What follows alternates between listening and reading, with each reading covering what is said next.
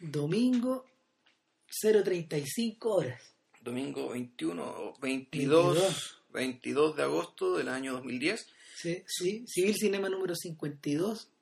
Las películas que no nos avergüenzan. Y hemos empezado tan tarde esta ocasión porque, eh, bueno, llevamos tres horas pasando la chancho viendo My Fair Lady. eh, la película de la cual hablaremos hoy. Ahora, Con motivo de que, bueno, porque nos gusta la película y porque en realidad para enganzar un poco con la actualidad y con la rareza que significa el hecho de que se va, se está montando una producción teatral eh, de esta obra, eh, aparentemente con un nivel de producción importante, digamos, en términos de gasto y, y de elenco y esfuerzo que implica. Y ojalá, bueno, ojalá le vaya bien y ojalá, bueno, también... ojalá esté bien montada. Y ojalá, y ojalá se, se convierta en una costumbre, digamos, o sea, que, que ojalá que con los años haya escala como para que esto sea, no sea una rareza, sino que sea más frecuente. Eh, pero bueno, sucede que me... Ahí, casualmente, en las noticias me encontré con que decían los, los colegas, digamos, no sé si creerles o no, esta vez haré como que les creo, y decían que esta es la obra musical más montada del mundo.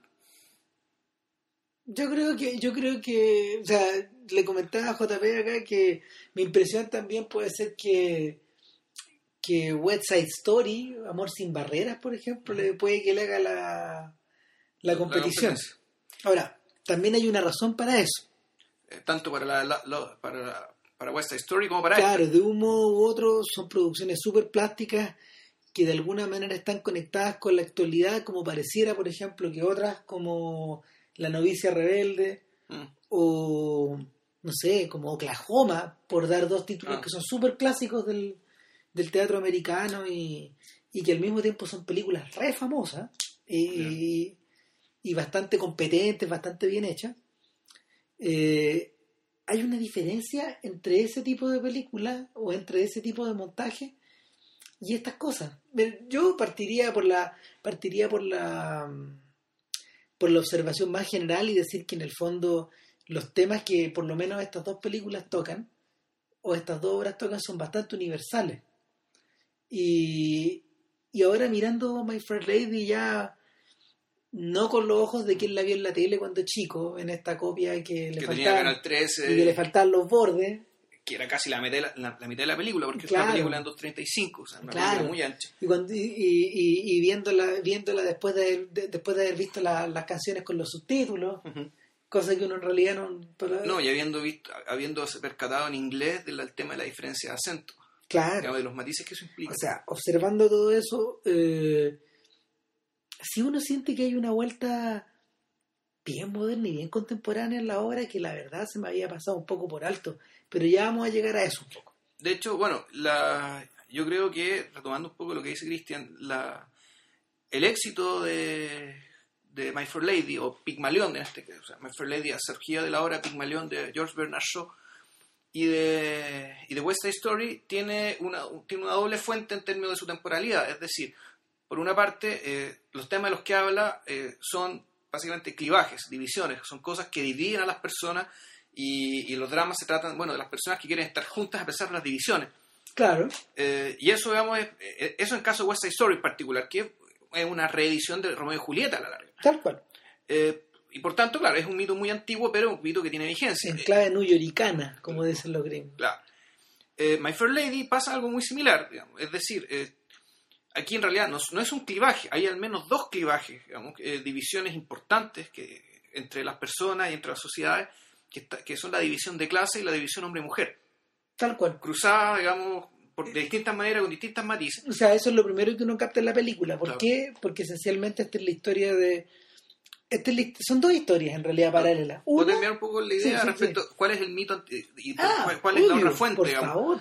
El- entonces, está este tema de los clivajes que son universales, pero que en la medida que son universales y en la medida que no estén resueltos, siguen siendo actuales. Sí, O sea, sigue habiendo eh, problemas de clase graves, sigue habiendo problemas de, de- de desigualdad de género graves. Por tanto, todo lo que dice esta película ahora funciona y tiene filo. claro, y por ahí, por ahí pasa la cuestión. Claro, pero al mismo tiempo eh, está, yo creo que el origen mítico, digamos, el- el- la fuente que hace que esta historia también sea tan atractiva, más allá de que esté cruzada por el tema de las divisiones de clase y de, y- y de sexo. Este es el mito básicamente de la construcción, digamos, de, la- de que una persona construye a otra. Entonces, el- esto nace de, bueno, la obra de Bernard Shaw, de la cual se basó esta película, eh, perdón, se basó en la obra de teatro en- montada en Broadway, de la cual se basó esta película, es un- una obra de teatro de Bernard Shaw llamada Pigmalión, que cuenta la historia más o menos de lo mismo de la película, es decir, un Sí. profesor de fonética que le enseña a una florista cockney que vende eh, muy, muy pobre, muy deprivada culturalmente, materialmente, que vende flores en Covent Garden, que, que- o sea, que al lado del teatro es como si al lado municipal, acá en Santiago, estuviera La Vega. Y, y eso es lo que pasa, digamos, que en un- en- al lado, después de una función de teatro, se encuentran los personajes, eh, los tres, los, tres- protagonistas de esta película, por decirlo de alguna manera. Pero este mito, esta historia de Pigmalión, que le puso Pigmalión porque ninguno de los personajes se llama Pigmalión, esto tiene origen con un mito griego, que en realidad dicen que es un mito fenicio, es más antiguo, que consiste en un escultor que, eh, hastiado de las mujeres, que crea su propia mujer, crea una escultura de la cual eh, se enamora y le pide a, a la diosa Afrodita que le dé la vida a esa escultura. Y efectivamente Afrodita le concede el favor y va Eros, su hijo Eros, o Cupido, como se le llama, y le da vida a la escultura. Y bueno, y ahí sigue, la historia. Pero el punto está en que el mito que está detrás acá es el que de una persona que crea otra y la, esa, la creación de esta otra persona, de este otro ente, a partir de, de sí mismo, en cierta manera, de su propio talento y recursos, eh, bueno, no los, no los genera indiferente y esto termina generando, te- termina deviniendo en amor, digamos. No sé si el amor romántico parecido, comparable con el amor entre las personas, porque bueno, aquí el, el origen ya está viciado desde el principio. Pero el punto es que el, yo pensando en esta película digamos, eh, y pensando en el mito de Pigmalión, en realidad me empecé a pensar en cuántas otras películas, bueno, y también buscando en internet, tienen que ver con este Es mito que es más y cuántas historias. digamos. Es que es más profundo que eso. ¿Por qué? Porque, a ver, el mito, el mito de Pigmalión eh, comenzó a ser recurrente en, el, en la historia del arte eh, con la llegada de los románticos, con la llegada del post-romanticismo.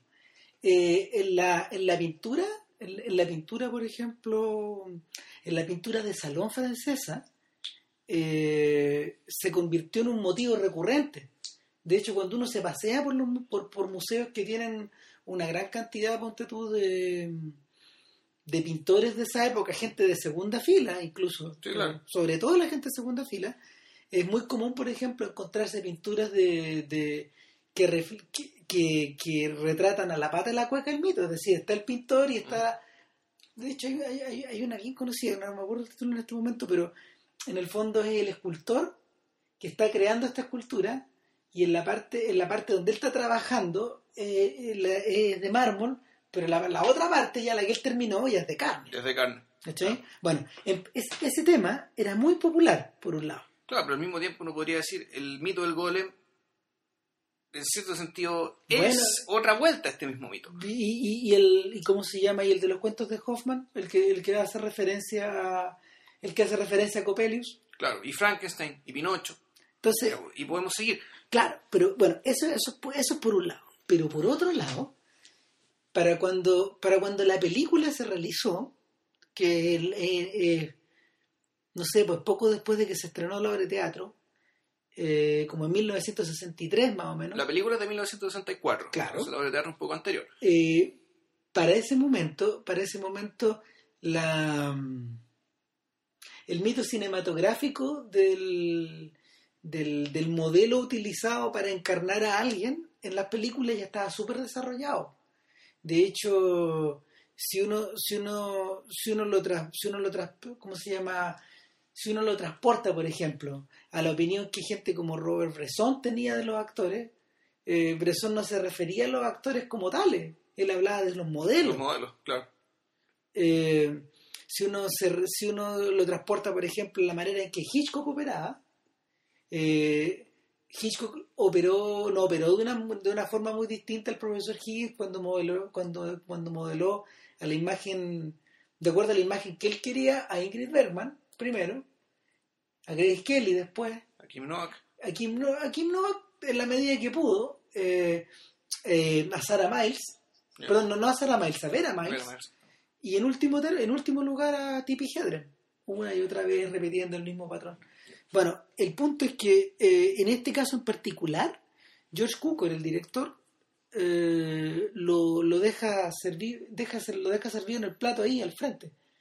Eh, mientras estábamos viendo la película en uno de los entreactos, mientras nos estábamos haciendo un sanguchito, yo le decía a, a Vilches que es re interesante observar la película un poco descontextualizada también, eh, perdón, contextualizada en, en, su filmación y en su origen como proyecto, que Jack Warner y, su compañía pagaron 5 millones de dólares por que era una derechos de la- claro, entonces. claro, o sea, hicieron millonarios a sus autores, pero eh, en algún momento del camino estos gallos comprendieron que George Cukor podía ser la persona que les iba a solucionar este problema. ¿Por qué razón? Esencialmente porque Cukor manejaba muy bien esta... Era, era conocido como un director de actores De realidad. y de actrices sobre todo, eh, una persona de formación teatral, pero en último término, un gallo que había conocido muy bien esta, esta suerte como de proceso entre, entre, entre tiránico y seductor de hacer que, de hacer que tu modelo o tu, o tu actor se convierta en algo. Claro. O sea, llevarla al territorio que tú quieres, fue no manipularla. Claro, porque el proceso, el proceso que Cukor, por ejemplo, había realizado con Catherine Hepburn, yo creo que es uno de los es uno de los más evidentes y obvios al respecto. Cukor lo hizo el apoyándose en su gran amistad con esta mujer eh, y con esta tremenda con esta tremenda actriz logró convencer de alguna forma a la, a la gente de Hollywood que recibiera esta a este suerte, esta suerte de pixie Claro. pelirrojo que en realidad no tenía nada que ver con el look de las actrices de la época. Y al hacerlo, al, al meter este personaje dentro de, de este marco de, de un Hollywood que, que no aceptaba ese tipo de mujeres en sus películas, creó eh, no solo un mito personal, sino que al mismo tiempo le cambió el look a las mujeres del siglo XX. Hmm. Tal cual. O sea, introdujeron los pantalones. Ah, sí. Eh, tal que introdujeron los pantalones en la moda de la mujer. Entonces, eh, Cuco no está ahí por cualquier no, no está ahí por cualquier por cualquier razón y, y es interesante ver la forma en que la transformación de Eliza Doolittle de, de, pers- de persona de la calle a, a señora a señora bien y luego hace a, luego a, a- a futura mujer casada Claro. Eh, porque son, son dos saltos los que se pegan, eh, tiene bastante que ver con la forma en que el actor se mete en un papel, asume el papel y luego se convierte en esa persona, para luego desconvertirse. Claro. Ahora, en, esta película eh, ya es algo que a mí generalmente, generalmente me, molesta, o más que molesta, me, me llama la atención, a veces para mal, que muchas películas se promocionan desde el punto de perspectiva del vestuario. Es decir, uno ve, Ah. uno ve los afiches de las películas, no sé, los Piratas del Caribe, 1, 2, 3, sobre todo... la- la- o sea, al fondo, claro, las películas el son, origen. son desfiles de moda. Entonces, la película al fondo funciona larga como un desfile de moda y aquí la gente, los actores, en realidad más que actuar o encarnar cosas, pareciera que estuvieran desfilando digamos, la ropa que diseñó alguien y que el atractivo está ahí. Curiosamente, esta película sí es un desfile de moda, pero, pero este pero, auto- pero- está- funciona muy bien, digamos, es que cuadra- porque el ejercicio está hecho de modo consciente. De Claro. hecho, de hecho la, tam- o sea, una de las discusiones grandes que se ha armado en torno a esta película es que eh, los tironeos, los tironeos autorales dentro de esta, dentro de esta producción son tales que Claro, porque partamos la base, por ejemplo, que el, el guion no es de Google, el guion es de la misma, de, de la misma persona que eh, o sea, el autor de la obra de es el teatro. equipo, es el Claro. equipo que lo realizó. Por otro lado, el look está, el, el look corre por cuenta de Cecil Beaton y por cuenta de un amigo de George Cukor también, que era George, George Hoyningen-Huen, un consultor de color, así se llamaba su pega.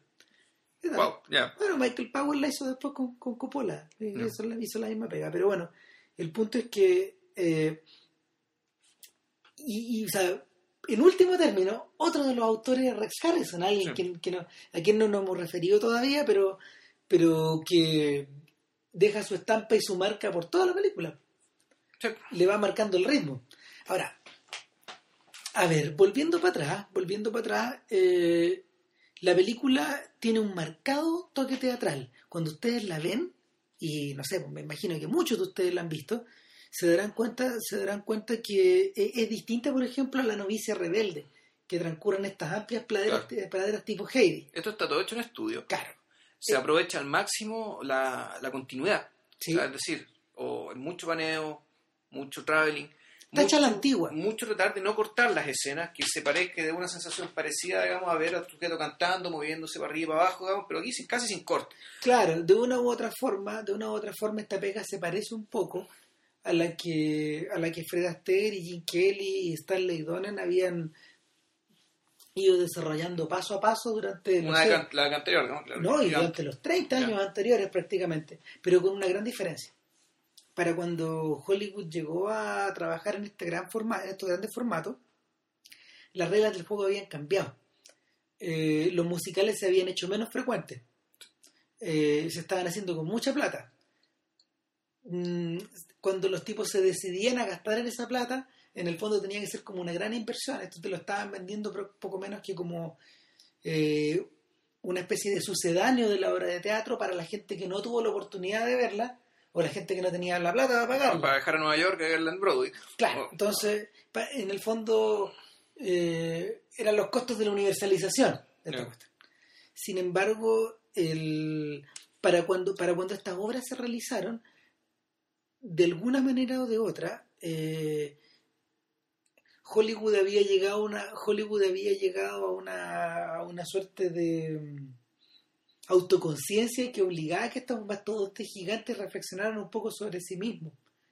Y en ese en ese sentido yo creo que yo creo que la mirada que desliza la mirada que desliza My Fair Lady y aquí están todos involucrados es particularmente amarga. No no uno, uno la pasa bien viendo la cuestión pero para mí no es casualidad que esta película haya llegado justo o esta obra de teatro haya llegado justo en un momento en que la emancipación femenina estaba iniciando un camino sin retorno Claro, es por la aparición de la pastilla. Exacto, ¿no? Claro. Y, y- y por, por la aparición de la pastilla, por la por prácticamente la universalización del sufragio femenino, porque para esa época ya estaba bastante difundido, por lo menos en Occidente, y en último término, por una por una progresiva por un progresivo corte de lazos en el fondo. Eh, My Fair Lady llega justo antes de la Beatlemanía a Estados Unidos y justo antes de la justo antes de la aparición de una generación que de verdad ya no siguió consumiendo comedias musicales. ¿Qué comedias les vendieron? Les vendieron Hair, ponte tú, que, que es una... que una- Superstar, digamos. Exacto, claro. por la versión hippie de estas cosas. Mm. Entonces, eh, esto está, a ver, para... Si el, mira, si el musical, si el musical norteamericano clásico de gran formato se inició con Showboat, que es una película que el director de Frankenstein, James Whale, hizo, no sé, para los comienzos del cine sonoro, ponte tú como el año 30 o 31, eh, y es bastante impresionante, y sale esa canción Old Man River de Jerome Mm. Kern, etcétera. Si el musical clásico comenzó con eso, de alguna manera se cierra con My Fair Lady. E- e- Esa manera como de concebir ese formato. Que vendrían después puros comentarios al pie. Y, y- o puras obras que se estrenaron más o menos en esa época, pero que se filmaron después, como Hello Dolly y que, y que son mucho más estatuarias, que tienen mucho menor alcance, mm, eh, que tienen mucho, ¿cómo se llama? Que tienen mucho menor alcance universal y, y eh, las obras significativas que vienen después, por ejemplo, los, eh, los musicales de Bob Fosse, los, los, Claro. los dos que hizo Bob Fosse, el, o sea, dos de los tres que hizo Bob Fosse, el Cabaret y All the Jazz, Jazz, ¿no? son obras súper distintas. La impronta del No, cine europeo, la impronta del cine Ah. europeo está metida, pero hasta las recachas. Claro, y, y- y también aparecieron rarezas, o sea, no sé, por el Rocky Horror Picture Show, que, que además venía de Inglaterra, por lo demás. Claro, entonces, y, y, están emparentadas con que son esta superestrella. Claro, o sea, un ánimo transgresor, de otra manera. No te diré que, no, no, no te diré que, que My Fair Lady es una suerte como de despedida de los musicales, porque yo siento que no lo es, pero sin embargo es una representa un estadio de madurez que no, de, de- de una, de una forma de ver las cosas que no se siguió realizando. Además, una despedida, bueno, en realidad, No. uno, no sabe lo que es. Uno, uno no- la gente que la hace no sabe si va a hacerlo o no, eso, porque eso No. no depende de ellos. O sea, el, el mismo Cukor, de una forma u otra, cuando lo contrataron, era un gallo que, que, que estaba en una de las tantas redefiniciones de su carrera y estaba tratando de entenderse un poco a sí mismo. Lo que hizo después, de hecho, fueron películas bastante extrañas y bastante curiosas. Eh, punto uno, eh, hizo. mm, venía de hacer The Chapman Report, que era una película acerca de los testimonios que distintas mujeres hacían a sus psiquiatras incluso, no sé, pues hablaban de la medicación de, de estas mujeres y de, en el fondo su adaptación a una vida con marido o sin marido en algunos casos. La película, de hecho, fue súper cortada en esa época. Hubo personajes que aparecieron en la película que se vieron cagando, digamos, porque no porque eran demasiado eran demasiado eh, controversiales. Y esa la hizo antes. Y la, y la película que hizo después fue Justine. La, una, la, una adaptación de, de, la, de, la, primera novela del cuarteto de Alejandría, ah, de Lawrence Durrell. Entonces, y, y, después hizo viajes con mi tía, con Maggie Smith y, y Catherine Hepburn, creo. O sea, no, sí, creo que sí. Bueno, por lo menos era con Maggie Smith.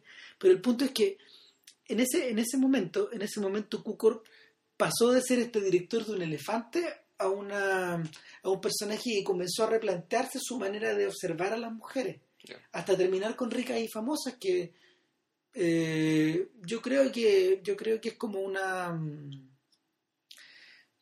vuelve a ser un replanteamiento de la relación que, las mujeres tienen frente al mundo porque ahí está, esas mujeres sí que se manejan solas.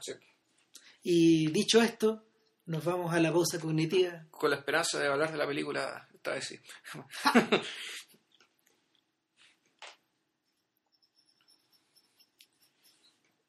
Ahora, yo creo que esas referencias son pertinentes porque a mí me impresiona mucho el personaje de las transformaciones de Eliza Doolittle, miradas especialmente desde el punto de vista ya de, del paso del tiempo y de la edad y de la manera en que uno ha tenido de ver esta película y la forma en que uno mismo se relaciona con las mujeres. El, el, yo creo que hay como, no sé, yo siento que hay como dos maneras de mirarla.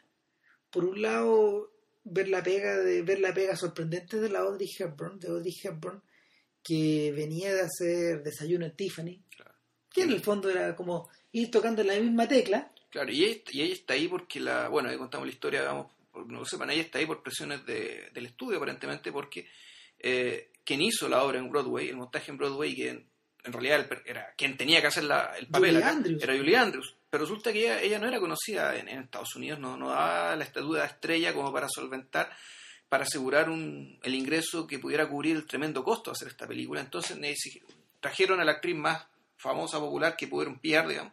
Claro, alguien que pudiera ser, alguien que pudiera verse bien dentro de un vestido de hiperclase. Y verse bien también con ropa súper andrajosa. Eh, muy delgada, que, que fuera creíble, que fuera muy flaca, casi desnutrida, digamos, eh, y con, esa carita, con una cara de pajarito, pero al mismo tiempo bastante energía. Y bueno, contrataron a Audrey Hepburn, que ella, siendo una, una cantante bastante competente, tuvieron que doblar su voz eh, con la voz de una actriz que se parecía mucho a la voz de, eh, de Julie Andrews. Entonces, eh, resulta que, bueno, ella hace, ella hace este papel con... Pucha, es, raro en realidad. Es raro porque porque, bueno, no sé, perdón, yo encuentro que. ¿Sabéis qué? Lo, que lo, más extraño es que la Audrey Hepburn que uno conoce es la Audrey Hepburn del, del de, la, de la mitad para adelante de la película.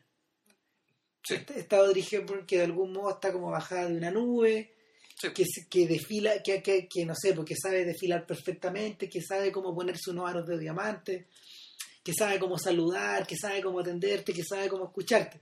Sin embargo, lo que sorprende es la primera. Que... Parece un animal. Exacto. Parece un animal y está...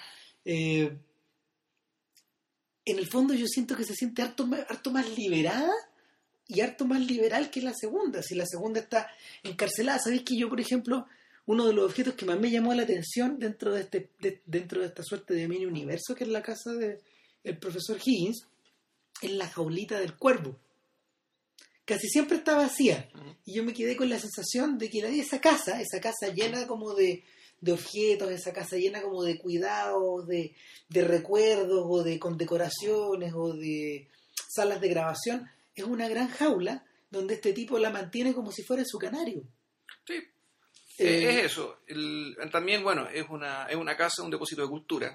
lo que te están diciendo, básicamente, que a lo que está accediendo Elisa Doolittle acá es es no solo aprender a hablar, que es lo que se propone el profesor Higgins, digamos, una apuesta que hace con su recién conocido Pickering en la película. Es un proceso de socialización.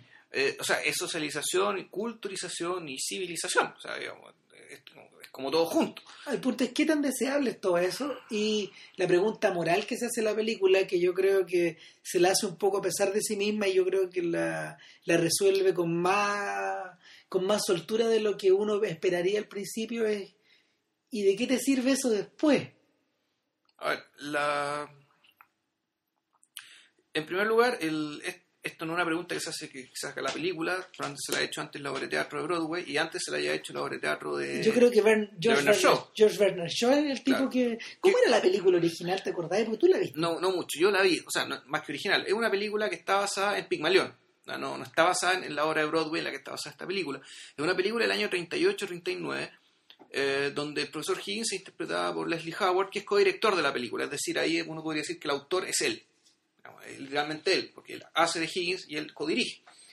La de Lisa Doolittle hace una actriz bastante extraña, se llamaba Wendy Hiller. Es, extraña porque ella no era, no era atractiva, ella no era bonita. No tenía, no tenía el rostro, digamos, de, ni, por si acaso de, de Hepburn.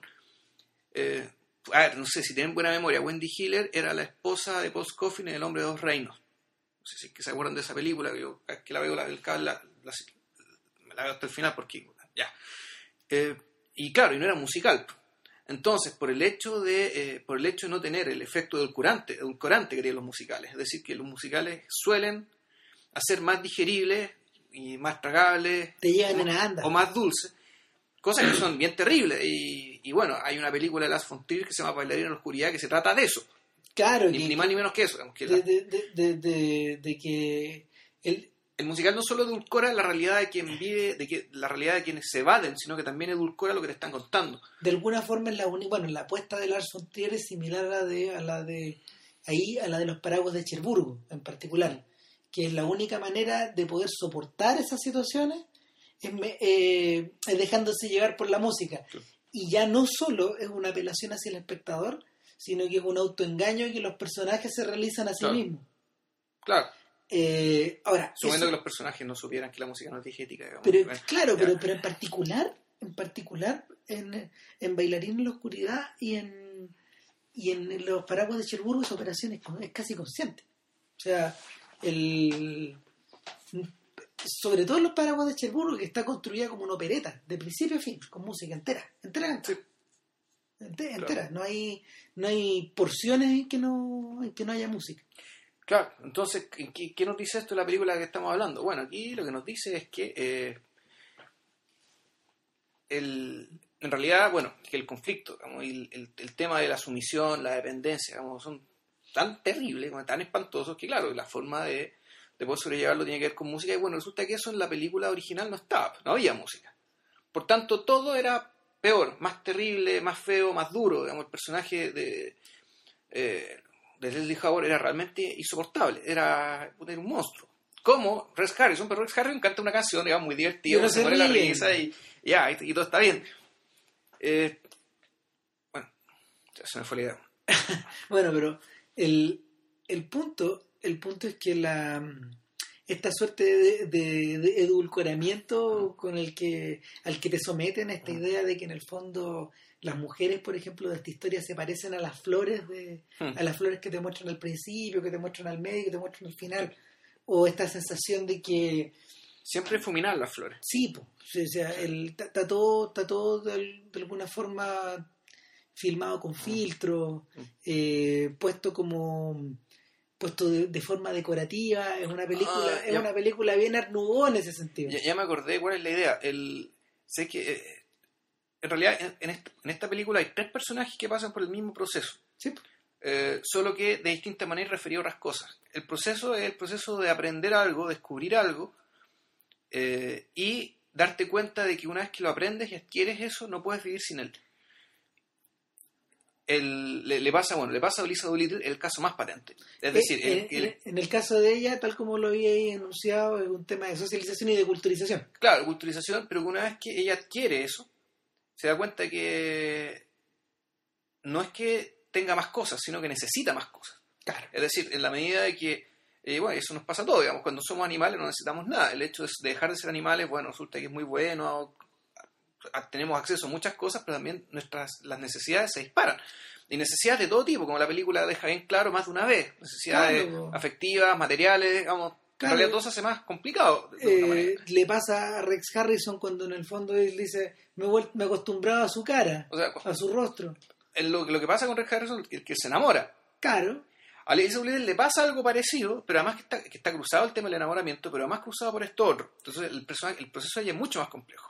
Y yo creo que el proceso más duro y más bruto de todo es el que le ocurre al padre Al papá de Eliza, Elisa Doolittle. a Alfred P. Doolittle, el moralista más, Más, más original, original, de, Inglaterra. Que aparece tres veces en la película. Claro, pero, pero un señor que de alguna manera transporta- transforma toda la película porque, porque se hace cargo, se lleva en los hombros con estas tres canciones que canta Claro. todo el comentario social. Claro. Eh, el gran problema de Alfred es la plata. Eh, de alguna Originalmente manera, era un basurero, claro, no tenía ni uno, pero era un poeta, era un, era un poeta y andaba pidiendo plata y todo el mundo le daba y era un y- gallo y, y que- tenía un par de amigotes de, de, de- de secuaces, digamos, con los que Claro. andaba tomando, haciendo fechorías menores, me imagino. Y, cuando... y cuando se encuentra cuando se encuentra con, con Higgins Higgins inmediatamente eh, como como como buen lector de lo que está debajo tal como le ocurre con Elisa eh, se, se da cuenta de que Aquí hay un talento en bruto. claro de que hay un talento en bruto y de que mejor no nos acerquemos a él porque esto es otra película Claro. porque porque nos va a distraer o porque nos va a corromper con su falta de moralidad Claro. Entonces lo manda a que, a- a- que se contacte con un, con un, con un filántropo un americano un- millonario eh, Claro, estadounidense quiere hacer una reforma a la moral. Entonces, de un día para otro, este pobre señor Higgins queda eh, forrado en plata, le dan el, este americano se muere, le deja la plata lo- y lo amarra y lo convierte. mil libras al año Claro, Entonces, queda, queda, queda prisionero, yo diría que de una cárcel peor que la de la Eliza y peor que la de Higgins, que en el fondo es, él mismo dice, po, yo renunciaría a este dinero, pero la verdad, como que me acostumbré. acostumbro, no puedo. No puedo. No tengo, puedo. Claro, tengo 50 parientes que mantener, Claro, tengo... Entonces ya lo él la dimensión más, más material del asunto, en el fondo, Claro. lo más material de aquello que has conseguido y a lo cual ya no puedes, no, no puedes renunciar.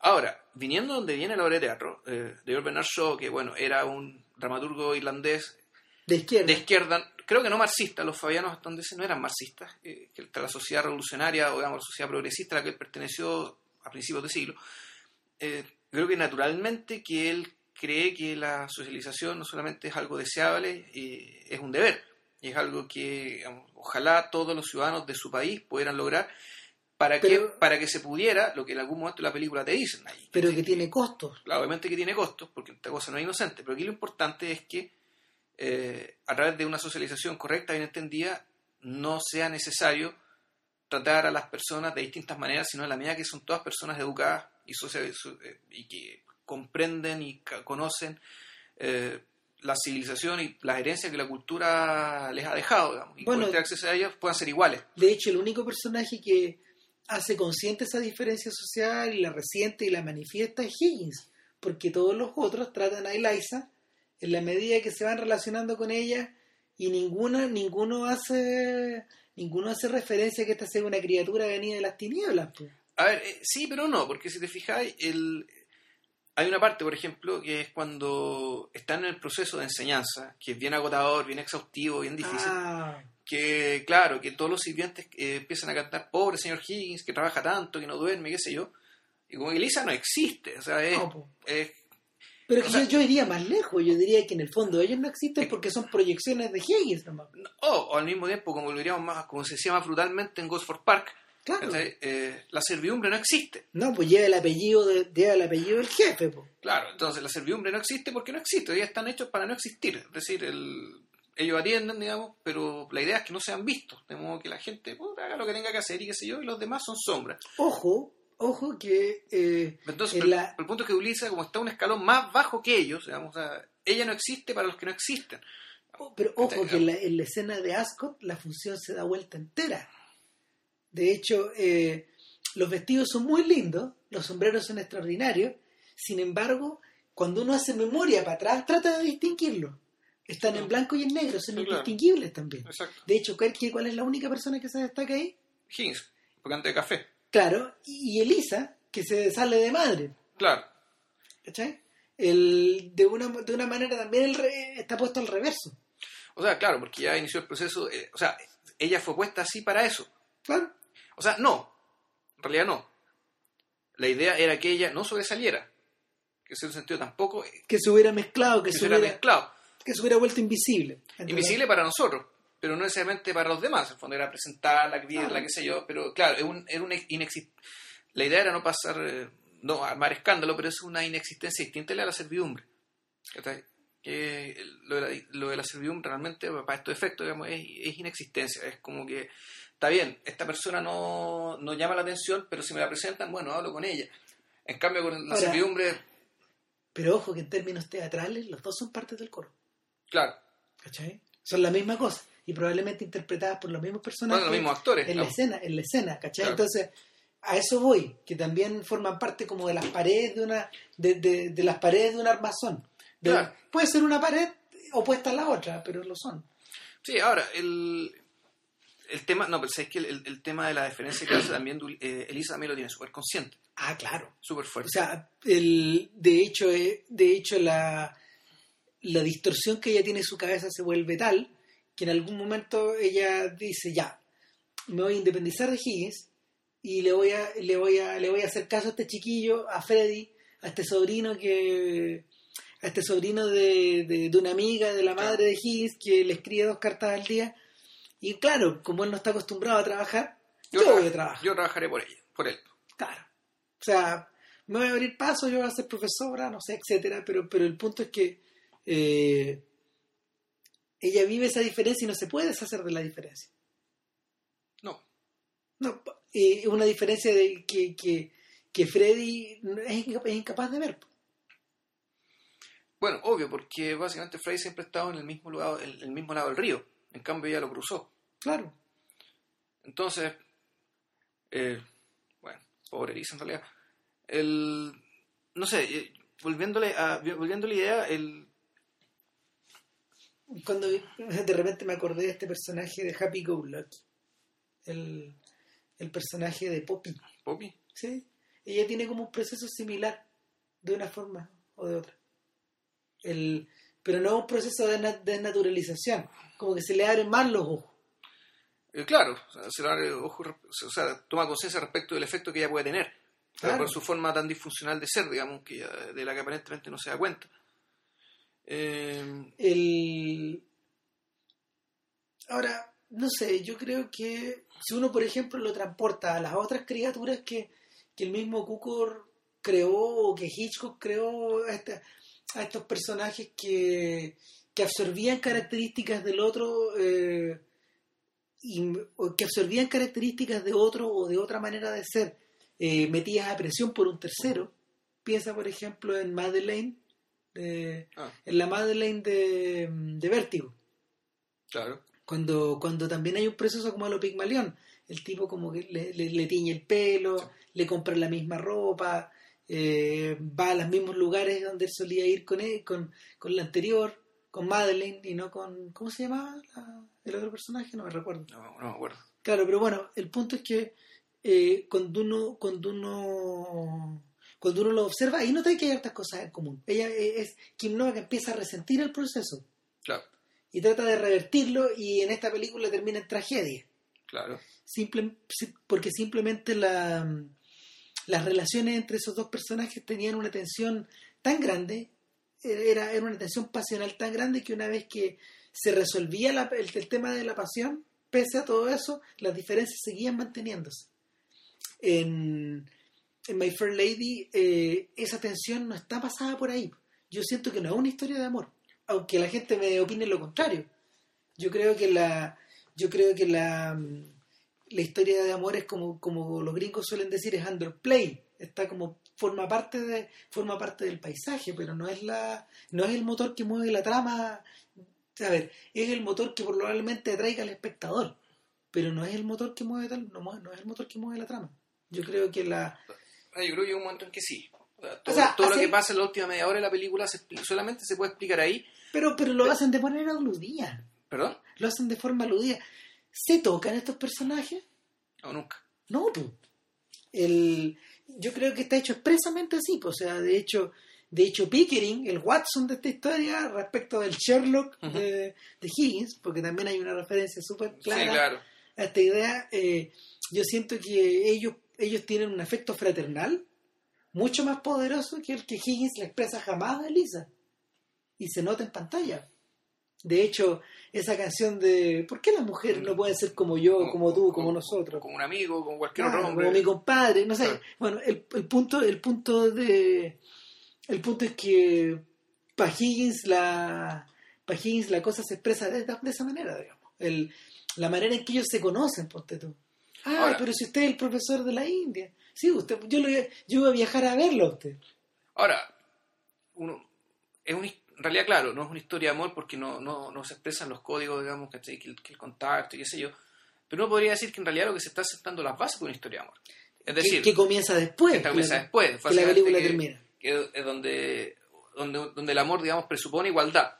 Vamos, eh, presupone igualdad y, por decirlo de cierta manera, fraternidad también. Yo creo, que Es más, decir- yo creo que más que igualdad, porque no sé si eso está en la cabeza de Higgins, O más que igualdad, Yo- simetría. Exacto, esa es la palabra. Es una especie de simetría donde en el fondo tú aportáis tal cantidad de cosas, yo aporto las otras, pero el pero no en ningún caso son las mismas. No, claro. Pero sí llegamos como a un nivel donde podemos donde el tipo puede pedir la, de- puede pedir las pantuflas al final y ella se las va a entregar. Ahora, sentirse menoscabada. es Ese final es polémico. Ya. Se ha, se ha discutido bastante sobre, sobre si el final es, es derogatorio respecto, por ejemplo, de la mujer, si, si esta mujer que se había liberado y que de alguna manera había eh, iniciado un proceso de autoconocimiento, de... La, la eh, palabra es emancipación. Exactamente. Eh, si- Que es una si- emancipación que se pone en duda, digamos, cuando le pasa las pantuflas. final, Exacto. claro. Entonces, eh, ¿acaso, ¿acaso esta cosa se está devolviendo? ¿Estamos mirando hacia atrás? Yo creo que no, yo creo que está siendo más progresiva. Ah, Yo no sé si más progresiva, simplemente llegó, un- llegó un acuerdo, digamos, ellos llegaron a un acuerdo y eso uno puede decir que está bien, está bien hecho a partir de la escritura. Sí. El que desde la escritura y, en cierto sen- y, y juntando lo dicho con lo no dicho, se logra un acuerdo respecto de que somos iguales, pero ese somos iguales sigue implicando, digamos, un cierto dominio doméstico del hombre. Que eso sí que sigue existiendo y sigue existiendo en 1964 también y sigue existiendo hasta cierto sentido hasta hoy. Es decir, Sí. en la película, la película en sentido es bien honesta, digamos, y uno, y uno respeta eso. Pero claro, que ese, ese sometimiento en lo doméstico, que, que claro, sigue existiendo, pero respecto a lo que había antes, respecto de las asimetrías anteriores, claro, sigue siendo un progreso y sigue siendo al menos un final deseable por ahora, al menos para dejar la cosa hasta acá. el siento que siento que el mismo Cukor por ejemplo prolongó esta o sea era un tema que él había tenido de antes ¿te acordáis de Pat y Mike? esta película que él hizo con Spencer Tracy y la Katherine Hepburn donde donde Tracy era como un preparador físico y al mismo tiempo un agente de esta de esta Hepburn que era una extraordinaria atleta y que destacaba en todos los deportes. No, no lo vi. Oh, es muy buena esa, esa película porque porque en el fondo lo que tenía lo que tenía por delante ahí era como la continuación de la mujer del año. Era una mujer hiper emancipada. Era una mujer que era superior a los hombres en los deportes. Se enfrentaba con hombres jugando al tenis jugando al golf jugando no sé al fútbol etcétera sin embargo la mm, el tema de la película ahí era qué ocurre qué ocurriría y, en ese sentido es más antigua que es, es, más es más anticuada que esta ¿Qué ocurre cuando yo meto, qué, qué ocurre cuando yo quiebro esta fórmula? Cuando aparece este, cuando aparece este, este, este pseudo mafioso a manejar la carrera de esta mujer. Y, y nada, porque no, se parece como a, se parece como a estas comedias de guerra de sexo, donde jugaban con esta idea de que, de que la emancipación parece que es algo más de lo que nosotros creíamos, pero en realidad no es tanto. A ver, lo que pasa es que el- el- la historia que me estáis contando en realidad es bien terrible, porque a la lo que está diciendo es que, eh, claro, puede que Catherine Hepburn digamos, le, le gane al hombre en los, en los deportes, pero el punto es que en el negocio, en el, en el estrato superior, es decir, quienes controlan el negocio, también son hombres. Sí, Y ahí, y ahí está, está el perno, digamos, ¿cachai? Y ahí, ahí no hay mucho que hacer. Bueno, eh, el, el, tema, el tema de Pat y Mike era, era fundamentalmente ese.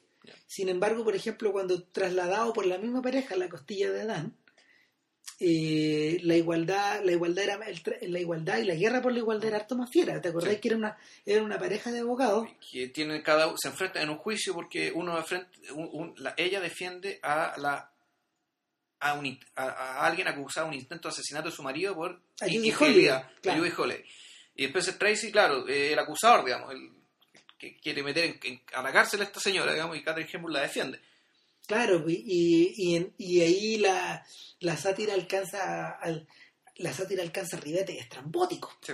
O sea, se, se desmadra finalmente. Claro, porque además implica que, que el fondo la intimidad del matrimonio se convierte en tema público. En un infierno también. Llama un tema público. Claro. Eh, son películas que están hechas un poco pues, de, como que nacen después del final de My Fair Lady después de este final, porque presumen ya una intimidad que está desarrollada. Claro. Y, y, sin embargo, sin embargo yo la siento un poco más anticuada. Yo siento que My Fair Lady manejando un tema como muy a la antigua, bien victoriano, eh, funciona como un poco de, de, preludio a los 60, a todos estos, a todos estos conflictos que se van a desarrollar después. Claro, porque el es, bueno el punto, eh, esto que está diciendo, porque eh, suena, se ve una película más, eh, se ve una película más moderna, porque claro, lo que está, lo que está planteando el Google, las, películas más viejas en realidad eran experimentos, eran experimentos que a esta altura efectivamente suenan falsos porque las cosas han pasado de otro modo. Sí. O de modo parecido o no, pero en el fondo uno dice, ya, aquí esto es, esto es sátira, esto no sale la sátira. En My Fair Lady, en cambio, eh, está, el, está el tema de que, bueno, eh, uno podría decir aquí se está dando, se está mostrando un poco cómo se dieron las bases para aquello que pasó después, tanto a nivel privado, digamos, que, que es lo que hizo que esta pareja se viera a sí misma como iguales mutuamente. Bueno, y también un poco a nivel público, porque bueno, también te mostraron en esa época, en la época en que transcurre la My Fair Lady, eh, por ejemplo, aparecen mujeres marchando por el derecho a voto. Claro. Está ese detalle. Está, por ejemplo, la. Está, por ejemplo, el. ¿Cómo se llama? Por otro lado está con esa, esa completa esa completa inexistencia de las mujeres en el en, esta recepción de la reina de Transilvania donde están puestas ahí para el cotilleo nomás. En el fondo es una es una sociedad que está es una sociedad que está eh, cruzada por tensiones harto más grandes. O, tensiones que pueden salir a la luz o que vistas con la con la mirada no sé pues de, de finales de los 60 o de comienzos del, del siglo XXI son súper evidentes y son algunas cosas que no, son tensiones que no se han resuelto todavía. Claro, por eso la película tú la ves y dices, esto, funciona todavía y, y la medida además que las canciones son buenas, está bien actuado, es un, un, clásico y un placer verla, o sea, la acabamos de ver ahora, fueron, son casi tres horas, que se nos fueron así. De una. de una. Y, y nada, pues. eso. Recomendamos que la vean y bueno, si tienen plata, vale, por curiosidad, digamos, a ver qué tal es la producción chilena que se ha sacado, ojalá sea buena. Y bueno, eso. Esperemos que sea, no sé, que no sea tan cartucho, si esta hora no es cartucho. No, no, no, no lo es. Para nada. Eso. Eso. Bueno, ah, bueno, y otra cosa. Eh, y si no creen, si no nos creen que el, mito, digamos, de Pigmalión no, no existe, o ya es un mito viejo, qué sé yo, piensen en Arenita. Ah, verdad, Y Laisa. O sea, claro, es una persona que es famosa porque la convirtieron en algo que no era. No, porque Arenita no era como la reina de los emos. Era una Pokémon, una emo, qué sé yo, se la convirtieron en sex symbol. Entonces, o Betty la Fea, digamos. O Lady Gaga. No, lo Lady Gaga es bastante más... Mira, pero no se no difiere mucho. No, es que es distinto. Sí, es que eh, en el caso de Lady Gaga, ella se convirtió en eso. O sea, ella hizo la operación para transformarse. O sea, pero es que el... Yo lo, claro, o sea, uno podría decir es una, es una transformación, pero es una transformación bien distinta. Es, como lo de Madonna, pero extremado. Esto es que la es, la versión, en el fondo es la parodia autoconsciente. O sea, más que una. Yo creo que, no sé, yo, lo que. Hasta las canciones de Lady Gaga son paródicas. No, pero yo creo que yo siento que las canciones de Lady Gaga, la estructura que tienen son paródicas también. Son. son Es una parodia de una canción pop. Una parodia muy bien hecha, pero, pero parodia al fin y al cabo ni siquiera sé, si será tan bien hecha. Sentido que en realidad no, no sorprende, sí, me da pegajosa, pero...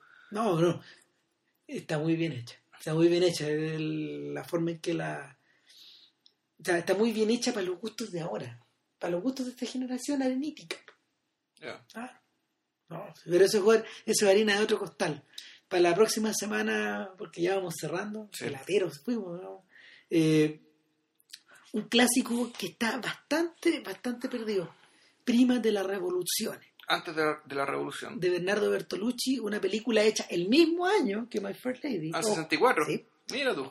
Así que nada, Bueno, eso, que estén bien. chao. Chao.